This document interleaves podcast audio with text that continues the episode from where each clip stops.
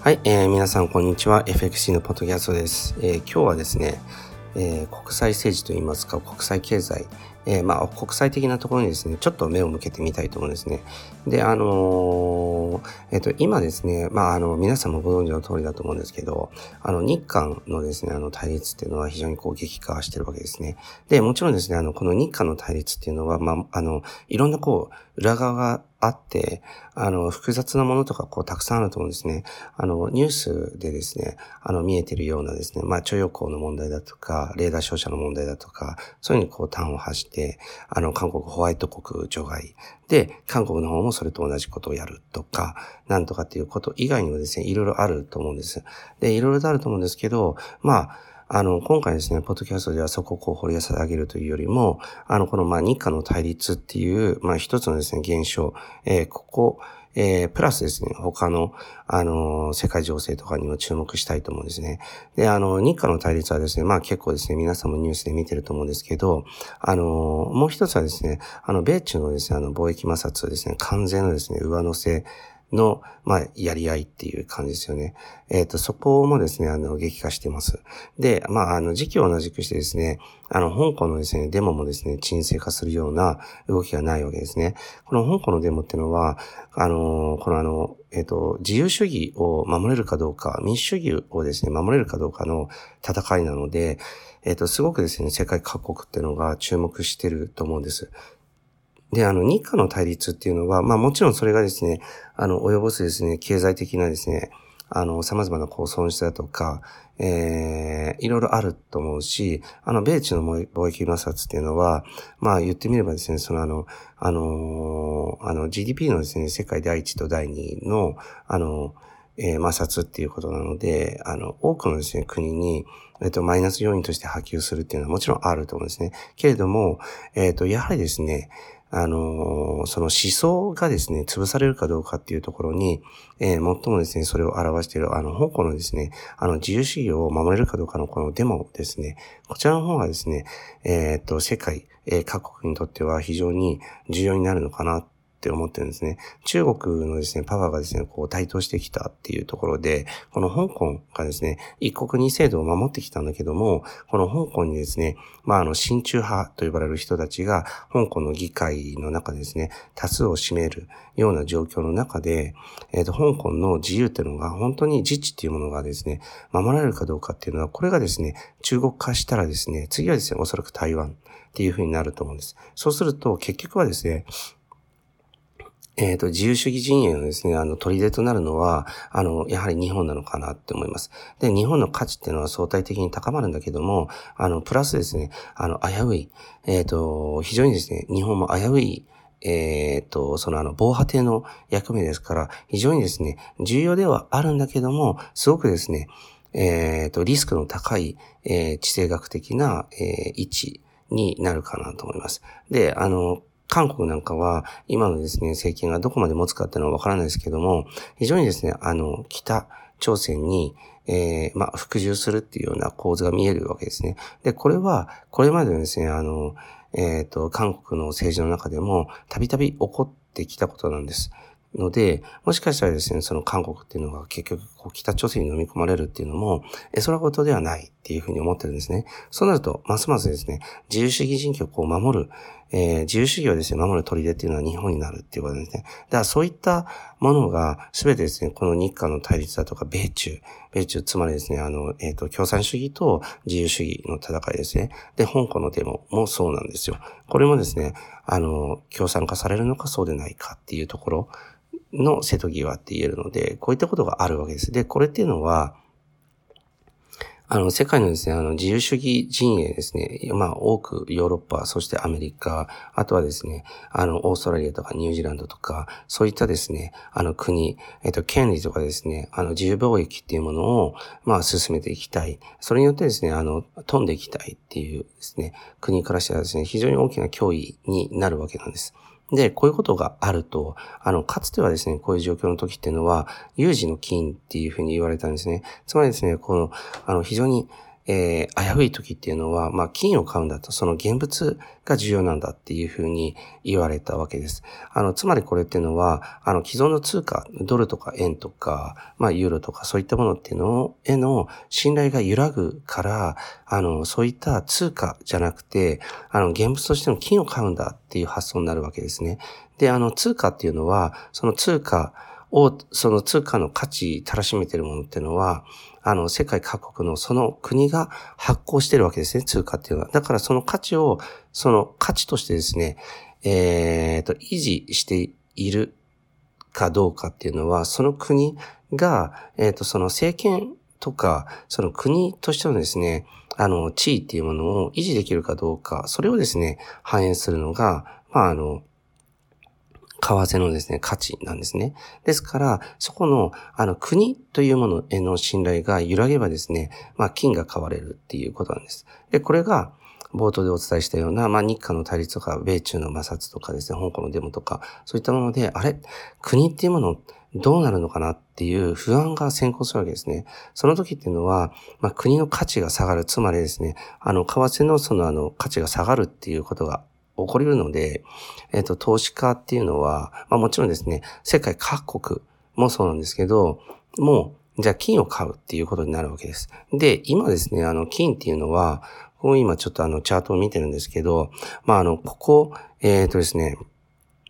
もう本当にですね、あのー、2ヶ月ぐらいですね、一気に急上昇してるんですね。で、本当に、これまで、まあ、ない、ぐらいの、もう何年ぶ、何年ぶりっていうか何十年ぶりなんじゃないですかね。あの、えっ、ー、とですね、あの、グラムあたりですね、5000円を超えてきてるんですね。で、僕自身もあの、金はですね、もう何年も前から持ってるので、まあ、それはそれでいいことなんですけど、あの、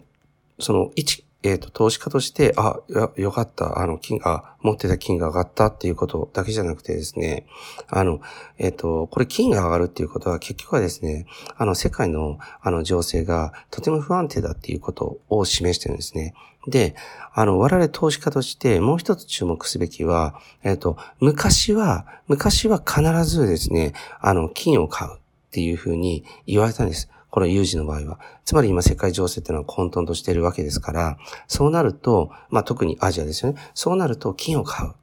ていうふうに投資家は考えるわけです。だから金の価値が上がる。っていうことなんですけど、でも、あの、今の時代ですね、やっぱり我々はこの過去のですね、この有事の金害っていうところから何を学ぶべきかっていうと、あの、今の時代っていうのは、えっ、ー、とですね、金だけじゃなくてですね、あの、仮想通貨っていうものも、あの、買われる可能性が非常に高いっていうふうに考えておく必要があるんですね。あの、何かで、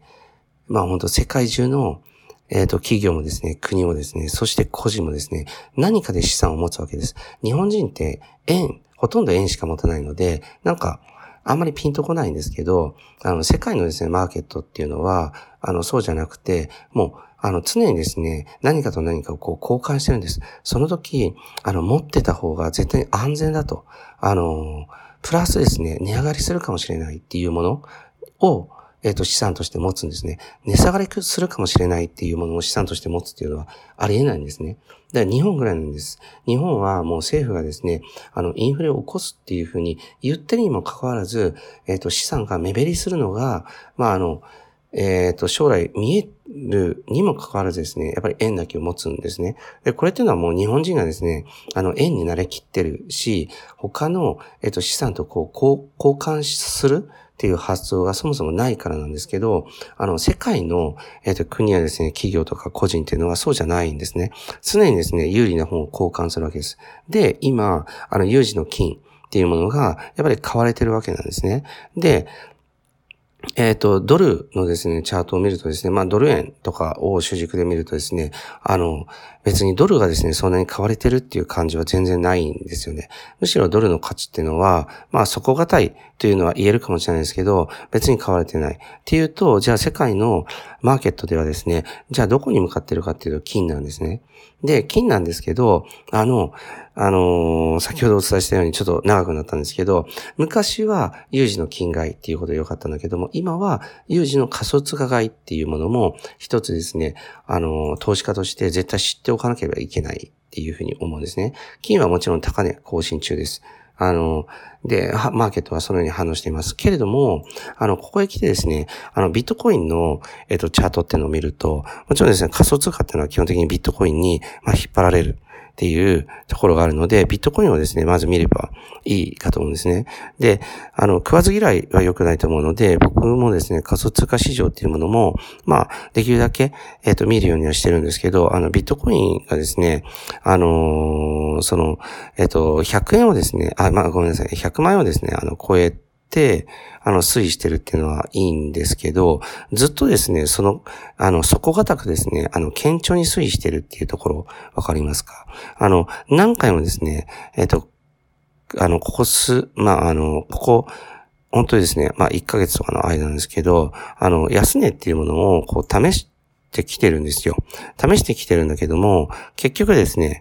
えっ、ー、と、その、割ることがですね、できずにいるんですね。そしてこれが、まあ、あの、テクニカル的に言えばですね、あ、ここがサポートになってるんだっていうことが、まあ、あの、チャートを見ると、あの、わかるんですけども、あの、結局ですね、その、あの、世界的な、こう、背景として、あの、今、えっ、ー、と、ビットコインとか仮想通貨にも資金っていうのが流れてるんじゃないかなっていうのは非常に強く思います。あの、それはですね、もう本当単純な理由で、あの、有事、つまりですね、世界情勢が危なくなった時っていうのは、もう、どこに投資するかっていう。で、不動産とかっていうのは、むしろですね、もちろん、あの、有事の時に不動産買われることってもちろんあります。あるけども、でも、そうでもないんですね。それは、その、あ、この国の不動産だったら安心っていうことで、有事の時とかに、例えばですね、ニュージーランドとかオーストラリアの不動産が買われるっていうのは、これはもちろんある。で、あるんだけども、あの、結局ですね、あの、世界中で不動産市場がっていうふうに考えると、逆に有事の時っていうのは、あの、不動産の価値っていうのはやっぱり減るんですね。結局、その国その国で持ってる不動産の価値っていうものが、結局その国のですね、パワーが落ちることによって、やっぱり目減りするっていうふうに考えるからなんです。だから、今、不動産を買う時ではもちろんなくてですね、僕は、僕はもちろんこれはわからないですよ。わからないんだけども、あの、金は僕自身は買ってたので、あれ、えっ、ー、と、それと同じようなことがね、起こるとすれば、あの、この後っていうのは、じゃあ顕著に推移するのは、あの、仮想通貨なんじゃないかなっていうふうに思います。仮想通貨ももちろん種類たくさんあるので、どのコインで持つかっていうのは非常に重要なんですけど、やはりビットコインのですね、市場っていうのは、まあ仮想通貨の中では大きいわけです。大きいとは言っても、あの、他のね、えっ、ー、と、投資対象の商品と比べたらですね、ものすごく小さいんですよ。小さいんですけど、あの、ビットコインっていうのは、その希少性ですね、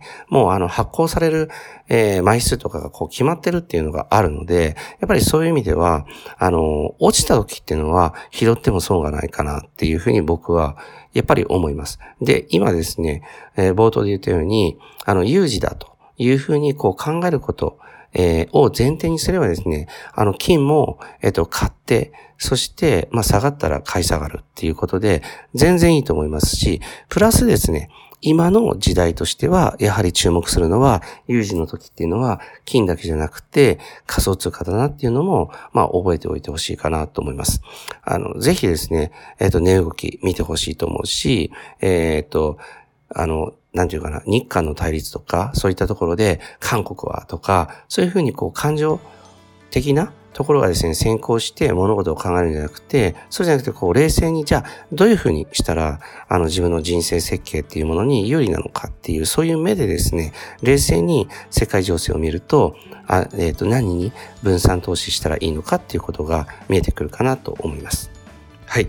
えっ、ー、と、今回のですね、ポッドキャストは、まあ、あの、えー、とですね、世界情勢のですね、あの、有事という状況、えー、ということを前提で、まあ、あの、金を買うとか、まあ、あとは仮想通貨への投資とかっていうことについてお話ししました。ぜひですね、あの、ご自身の、えっ、ー、と、投資、えー、トレードのですね、参考にしてほしいと思います。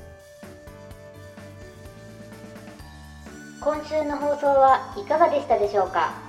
弊社クロスリテイリングでは投資に関わる様々な情報を発信していますひらがな3文字で投資に